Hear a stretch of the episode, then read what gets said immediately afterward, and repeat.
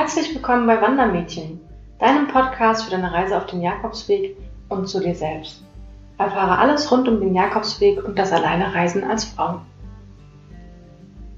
Hey und schön, dass du wieder eingeschaltet hast äh, zur bereits 13. Folge von äh, Wandermädchen Frauen auf dem Jakobsweg. Und in dieser Folge möchte ich direkt an die letzte Folge anknüpfen. Da hatten wir ja die ganzen Unterkunftsmöglichkeiten und jetzt möchte ich dir gerne bei etwas näher bringen, wie denn so der Herbergenalltag aussieht. Wie stellt man sich das denn vor, wenn wir jetzt mal davon ausgehen, dass wir günstig unterwegs sein möchten, dass wir dieses Pilgerfeeling haben möchten, also sprich, dass wir in diesen Herbergen übernachten. Ja, die meisten, denen ich erzähle, ich übernachte in Herbergen, die fangen erstmal an und sagen, oh Gott, das wäre ja gar nichts für mich. In, in, einem Raum mit so vielen Menschen und dann schnarchen die Leute und ich habe so einen leichten Schlaf und ich kann da eigentlich nur alleine schlafen und ich habe eh Probleme damit, woanders zu übernachten. Da präferieren viele Leute das sogar, dann lieber in, der, in einem Hotel oder in der Pension zu übernachten. Aber ähm, ich muss sagen, die Herbergen sind meistens gar nicht so schlimm, wie sich das in, in erster Linie anhört. Ich äh, bevorzuge die Herbergen natürlich, weil es einfach eine günstigere Möglichkeit ist. Man lernt nette Menschen kennen, zum Großteil. Man hat natürlich auch, wie überall auf der Welt, glaube ich, diese ignoranten Leute manchmal dabei, die meinen, sie sind alleine auf der Welt und nachts um fünf schon Krach machen, um ihren Rucksack zu packen und rumrascheln und rumhusten. Dann gibt es natürlich auch die Schnarcher und also es ist natürlich auch nicht immer alles äh, so klasse. Also mir hat auch mal eine Nacht, äh, beziehungsweise nicht nur mir, ich glaube dem Rest im Raum, ein Schnarcher den Großteil des Schlafes in der Nacht geraubt. Aber ähm, ja, den Schnarchern kann man es nicht verübeln, die können ja auch nichts dafür.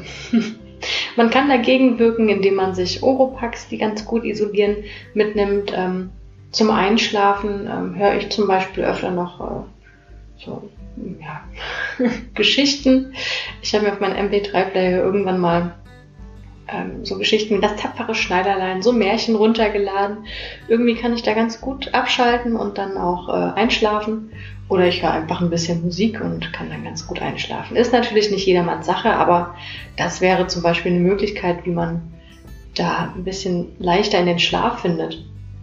Ja, aber jetzt bist du erstmal den ganzen Tag gelaufen, Du hast vielleicht eine 20, 25 Kilometer, wenn nicht sogar noch mehr gemacht. Im besten Fall ist es noch eine sehr anstrengende Strecke gewesen, die auch ziemlich viele Höhenmeter hatte. Ja, und dann ähm, kommst du bei der Herberge an. Es kommt drauf an, wann du losgelaufen bist. Dann kommst du so zwischen, ich sag jetzt mal 12 und 16 Uhr, kommst du in deiner Herberge an und bist da schon richtig platt. In der Herberge, da erwartet dich dann der ähm, Hospitaliero oder die Hospitaliera, also der Pilgerpapa, der Herbergspapa, wie ich so schön sage. Und ähm, ja, dem gibst du erstmal deinen Pilgerausweis und deinen Reisepass, damit der sehen kann, aha, auf dem Pilgerausweis steht äh, Diana Eisenhower, auf dem Reisepass steht auch Diana Eisenhower, du bist Diana Eisenhower und darfst hier übernachten. Weil wie wir ja schon wissen, ohne den Pilgerausweis kommst du gar nicht in die Herbergen hinein. So, dann kriegst du dein Stempelchen mit Datum rein. Dann gibst du noch an, ob du, aus welchen Gründen du den Jakobsweg gehst, aus religiösen Gründen, kulturell oder Sport, spirituelle Gründe und so weiter.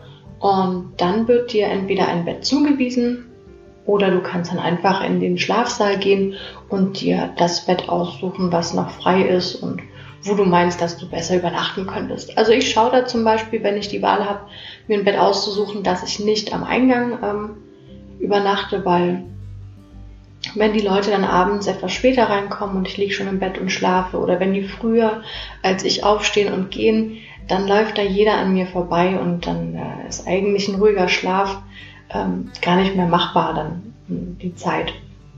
Genau, da kannst du dir dann aussuchen, wo du übernachtest. Ähm, viele Herbergen haben natürlich auch diese Doppelbetten, äh, diese Stockbetten, wo du ähm, dir aussuchen kannst, ob du oben oder unten übernachten kannst. Hat natürlich beide seine Vor- und Nachteile. Musst du auch für dich wissen, was du, was du lieber hast. Ähm, ja, genau.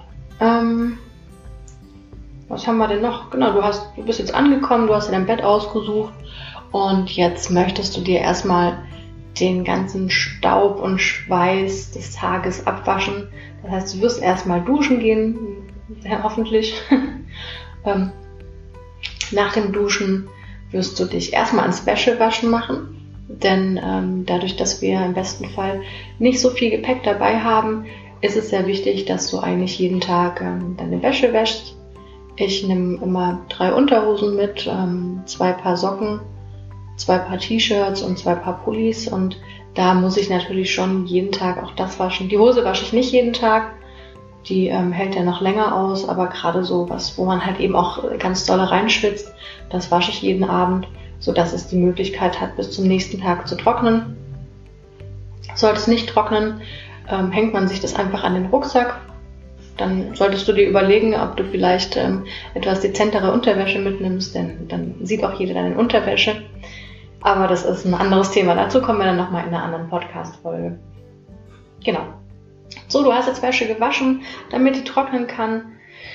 Dann ist eigentlich dein Tag dir überlassen. Du kannst dein Tagebuch schreiben, du kannst nochmal den Tagrevue passieren lassen, du kannst dich einfach mal ins Bett legen und ein bisschen dusseln, ähm, kannst dich mit anderen Pilgern unterhalten, du kannst auch nochmal den Wetterbericht für den nächsten Tag checken. Die meisten Herbergen haben mittlerweile auch WLAN, was sogar teilweise besser ist als ähm, in manchen äh, ja, in manchen Wohnungen von Freunden von mir. Du kannst den nächsten Tag planen, die nächste Tagesetappe, hör auf deinen Körper, wie müde du bist und ähm, ja, und plan dann einfach den nächsten Tag schon mal voraus, liest dich da ein bisschen ein und liest dir dann ein bisschen durch, wo du dir vorstellen könntest, am nächsten Abend zu übernachten.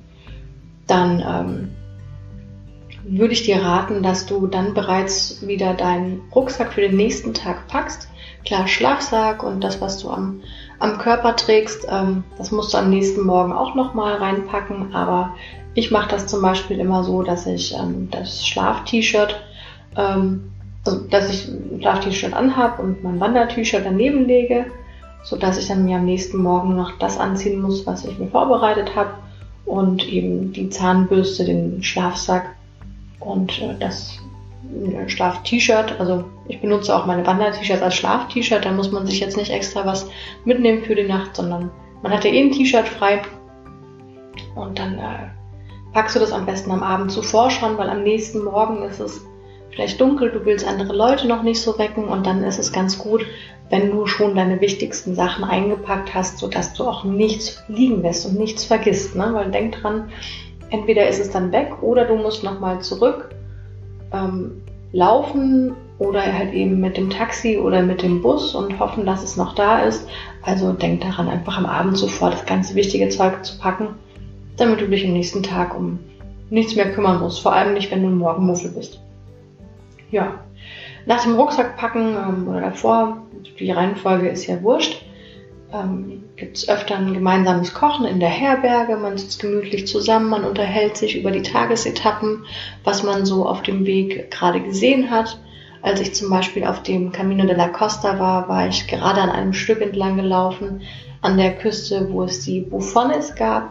Das sind so vom Meer in die Küste, also in den Küstenfelsen gefräste ähm, Tunnelsysteme eigentlich, bei denen dann das Wasser vom Meer durchgedrückt wird und oben, ähm, wo man dann steht, durch ein Loch äh, raus, rausgepustet wird. Also man könnte meinen, man steht neben einem riesengroßen ähm, Pottwal, der gerade eine Wasserfontäne in die, in die Höhe schießt. Und ähm, das war ein ganz, ganz äh, krasses Erlebnis dort, dieses Naturspektakel da mitzuerleben und also nicht nur mir ging es so, sondern auch den Mitpilgern und dann unterhält man sich einfach über solche Themen. Oder man geht zusammen ins Restaurant oder in den Supermarkt und macht sich einfach dann nochmal gemütlich. Ja. Danach ähm, ist die Bettruhe. Also meistens ist die Bettruhe in den Herbergen so um circa 21 Uhr. Das scheint jetzt für viele erstmal sich früh anzuhören, aber glaub mir, wenn du morgens um sieben wach wirst und du läufst den ganzen Tag und dann bist du eigentlich ganz froh, wenn du früh im Bett liegst und wenn dann nach 21 Uhr keiner mehr irgendwie ähm, Lärm macht oder sich noch laut unterhält. genau. Dann äh, habe ich zum Beispiel noch zum Schlafen, also wie gesagt, du schläfst öfter im Schlafsaal, wo es aber auch noch Unterschiede gibt. Du hast manche ähm, Herbergen, die sind getrennt nach Frauen und Männern. Das finde ich eigentlich ganz cool, dass es so einen separaten Raum für Frauen auch an, an mehreren Herbergen gibt. Jetzt nicht in allen, aber in schon einigen, würde ich sagen. Und ähm, ich habe dann auch Oropax dabei, damit ich halt einfach das Schnarchen ähm, von anderen nicht mitbekomme. Und manchmal gibt es vielleicht keine Vorhänge oder es ist trotzdem dann noch hell. Dann nehme ich einfach eine Schlafmaske mit, die wiegt ja eigentlich nichts und dann habe ich meine Ruhe und bin sozusagen abgeschirmt. Ja, und am nächsten Tag wachst du auf von alleine von deinem Bäcker oder von deinen ähm, Mitbewohnern und dann geht der Tag wieder los. Morgenroutine, aufstehen, frisch machen, frühstücken und dann loslaufen. Das ist eigentlich so der Herbergenalltag im Groben. Alles dazwischen ist natürlich dir überlassen, aber einfach, dass du mal so einen kleinen Einblick bekommst, wie, wie läuft das denn überhaupt ab? Wie, wie ist es denn so? Ja, so. Und ich hoffe, ich konnte dir so ein paar Bilder in den Kopf beamen, ähm, was den Herbergenalltag anbelangt. Und ja, ich freue mich auf die nächste Folge. Bis dahin, buen camino, dein Wandermädchen.